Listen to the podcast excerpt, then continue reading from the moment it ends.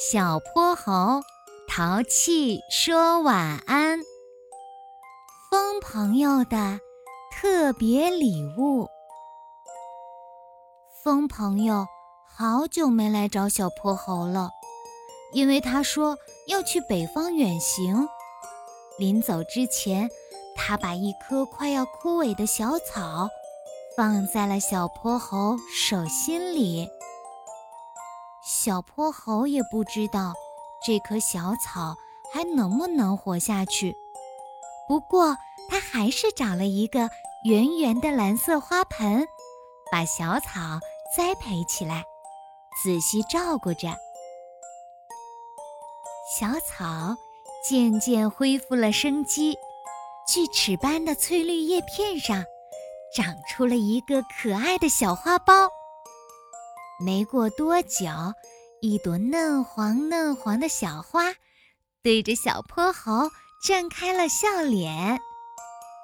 小泼猴非常珍惜这朵小花，不仅因为这是风朋友给他的礼物，更是由于这朵小花可是在他的精心照料下才开出来的。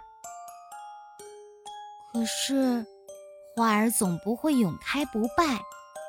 当丝绒般的金色花瓣落下来的时候，小泼猴可沮丧极了。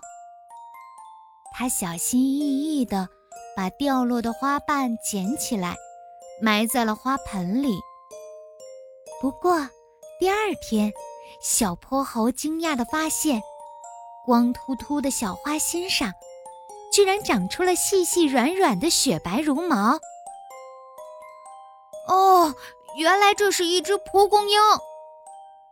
小泼猴沮丧的心情一扫而空，他开心极了。蒲公英的白色绒球越长越大，一开始像小泼猴的拳头一样大，过了段时间，大过了猴爸爸的大手掌。又过了几天。居然和小泼猴的脑袋差不多大了。雪白的绒毛像是一个个踮着脚尖跳芭蕾舞的小姑娘，顺着小泼猴轻轻的呼吸，小绒毛们也不停地摇头晃脑，可爱极了。终于到了一个大晴天，一个芭蕾舞姑娘。嫌这里的舞台太过狭小，她踮起脚尖，顺着轻轻的风，表演了一个优雅的跳跃。小泼猴坐在窗边，用尽全身的力气，呼出一大口气。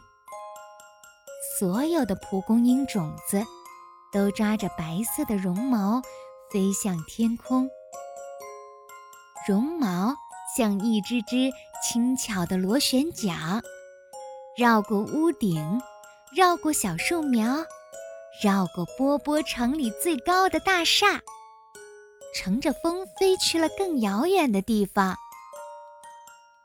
蒲公英们，如果你们遇到了我的风朋友，记得替我告诉他，我很想他。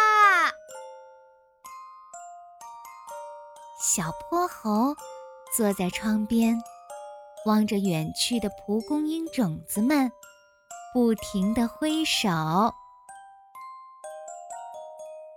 宝贝们，故事听完了，快跟小泼猴说声晚安吧。Good night，明晚淘气再见喽。